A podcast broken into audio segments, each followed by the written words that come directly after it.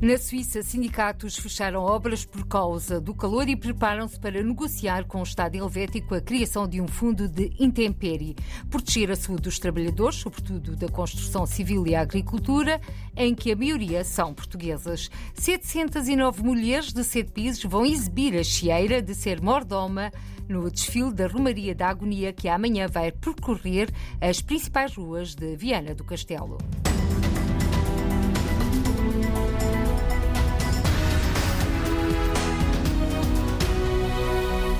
Na Suíça, sindicatos fecharam obras por causa do calor e preparam-se para negociar com o Estado helvético a criação de um fundo de intempérie, proteger a saúde dos trabalhadores, sobretudo da construção civil e agricultura, em que a maioria são portugueses, adianta na RDP Internacional José Sebastião, da Central Sindical Unia, em Genebra. Nós estamos a exigir das empresas que apliquem já as regras que há, porque já há, regras, há deveres das empresas que não foram aplicadas. E estamos também a negociar com o Estado, a pedir um fundo de intempérie para quando há extrema, quando chove, quando há neve, mas também seja aplicado quando há forte calor, é o que nós chamamos de canicula. Isto que quer dizer quando os trabalhadores, quando está demasiado calor, a partir de 30 graus, que os trabalhos parem e que os trabalhadores sejam indemnizados, porque um dos grandes problemas de parar, os, de parar as obras é quem paga o salário dos trabalhadores depois. Portanto, esse fundo seria para pagar o salário dos trabalhadores depois, quando as obras estivessem paradas. Portanto, estamos a agir junto às empresas, estamos a agir junto do Estado suíço. Medidas para proteger a saúde dos trabalhadores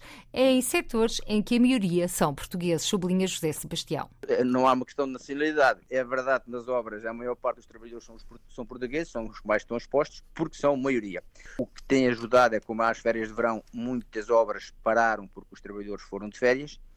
mas a situação do, do, dos portugueses não é diferente dos outros trabalhadores, sofrem do calor da mesma maneira como os outros estão a sofrer. Este verão, os sindicatos fecharam obras por causa do calor. José Sebastião, com retrato dos trabalhos da construção civil no início deste mês. Na Suíça é que tem visto uma vaga de calor imenso, como na Europa, e nas obras, portanto, nos trabalhos de construção civil, tem visto enormes dificuldades, porque há regras de proteção da saúde dos trabalhadores, há empresas que aplicaram algumas, há outras que não aplicaram nada, e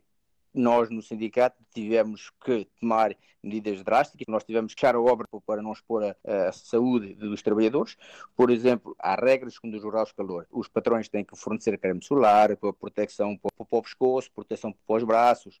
roupas adaptadas, óculos de sol, porque é mau para os olhos quando se trabalha nas obras eh, com os ferros ou com outros tipos de materiais, mas também tem que ter outras medidas, por exemplo, distribuição de água fresca, tem que haver barracas, contenedores onde os, onde os trabalhadores possam repousar regularmente, depende do grau do, do, calor, tem que organizar o trabalho de maneira a que os trabalhadores façam o trabalho penível, penível mais difíceis na parte da manhã, se for preciso mesmo parar os trabalhos, ou diminuir o tempo de trabalho, ou, ou exposição ao calor. Ora, a primeira parte da creme solar, se sim, a maior parte das empresas deram. Agora, organizar o tempo de trabalho, não. Portanto, o que é que aconteceu foi que as empresas faziam os trabalhadores trabalhar na parte da tarde exposto ao calor a 33, 34 graus de calor. Há trabalhos que são alguns feitos nas obras, mas no interior, como é os pintores, que aí são outro tipo de medidas, mas havia, por, por exemplo, meter alcatrão nas estradas, meter alcatrão havia picos de calor a 70 graus, que era impossível para os trabalhadores trabalharem. O sindicato agiu junto das empresas para que elas não, não continuassem o trabalho. A empresa em questão não quis parar,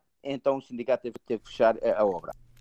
José Sebastião, da Central Sindical Unia, em declarações à RDP Internacional e as medidas de proteção à saúde e regras para o trabalho durante o verão na Suíça para os trabalhadores da construção civil e agricultura, setores em que a maioria são portuguesas. A Associação de Órgãos de Comunicação Social dos Açores vai nascer no final deste mês e, com ela, uma plataforma que permitirá aos órgãos de comunicação social açorianos partilhar conteúdos onde quer que se encontrem. Anúncios feitos à RDP Internacional pelo diretor regional das comunidades açorianas José Andrade explica que as duas estruturas irão nascer no âmbito dos encontros dos órgãos de comunicação social da América do Norte temos previsto realizar um segundo encontro, desta vez nos Estados Unidos da América, provavelmente na costa leste, no final do mês de agosto, por ocasião das grandes festas do Divino Espírito Santo da Nova Inglaterra. Um segundo encontro onde formalmente se prevê a constituição de uma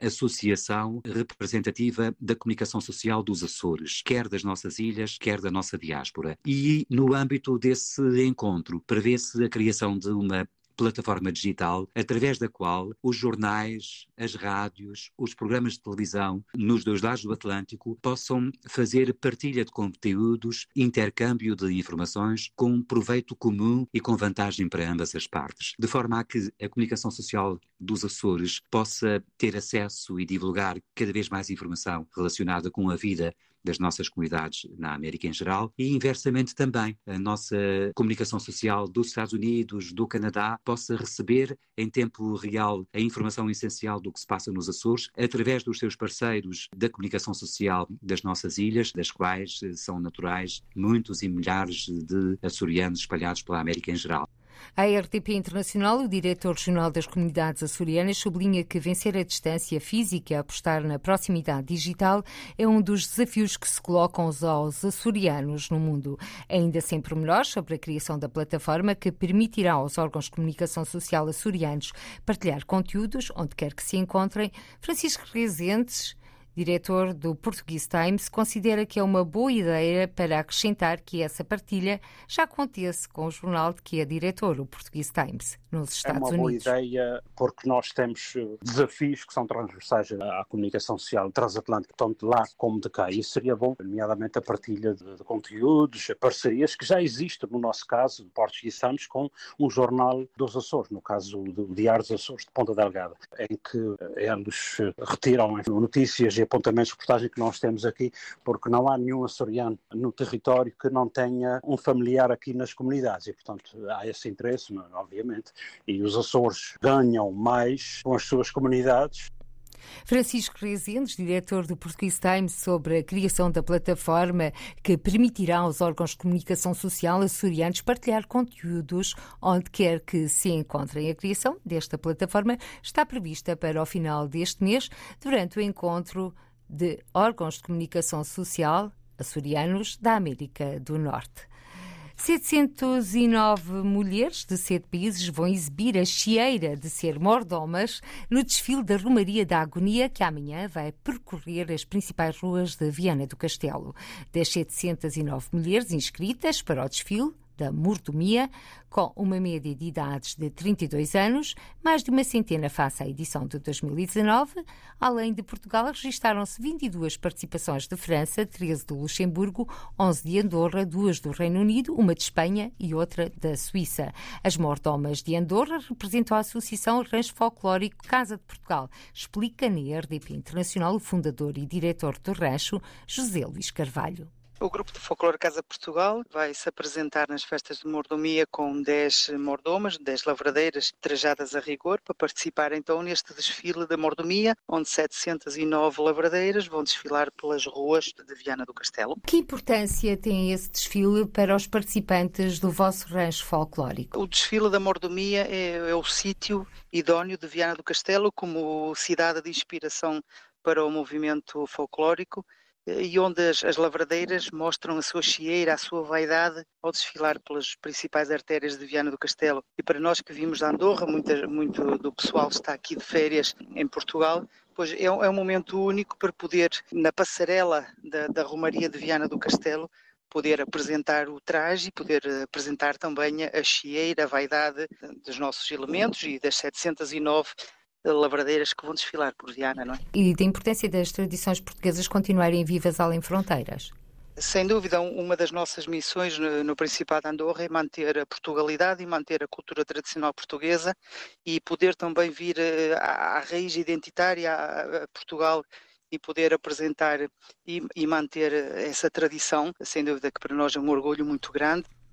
José Luís Carvalho, fundador e diretor da Associação Rancho Folclórico Casa de Portugal, eh, de Andorra, em declarações à RTP Internacional. O desfile da mordomia é um dos principais e mais emblemáticos momentos da Romaria da Agonia, com centenas de mulheres trajadas e douradas a desfilar ao longo de cerca de duas horas pelas ruas da cidade de Viana do Castelo. Será amanhã, a partir das quatro da tarde. A Câmara de Comércio de Pequenas e Médias Empresas, Portugal-China, vai incrementar as relações empresariais entre os dois países a partir de uma representação que pretende criar em Macau. Anunciou hoje o presidente da organização, o líder desta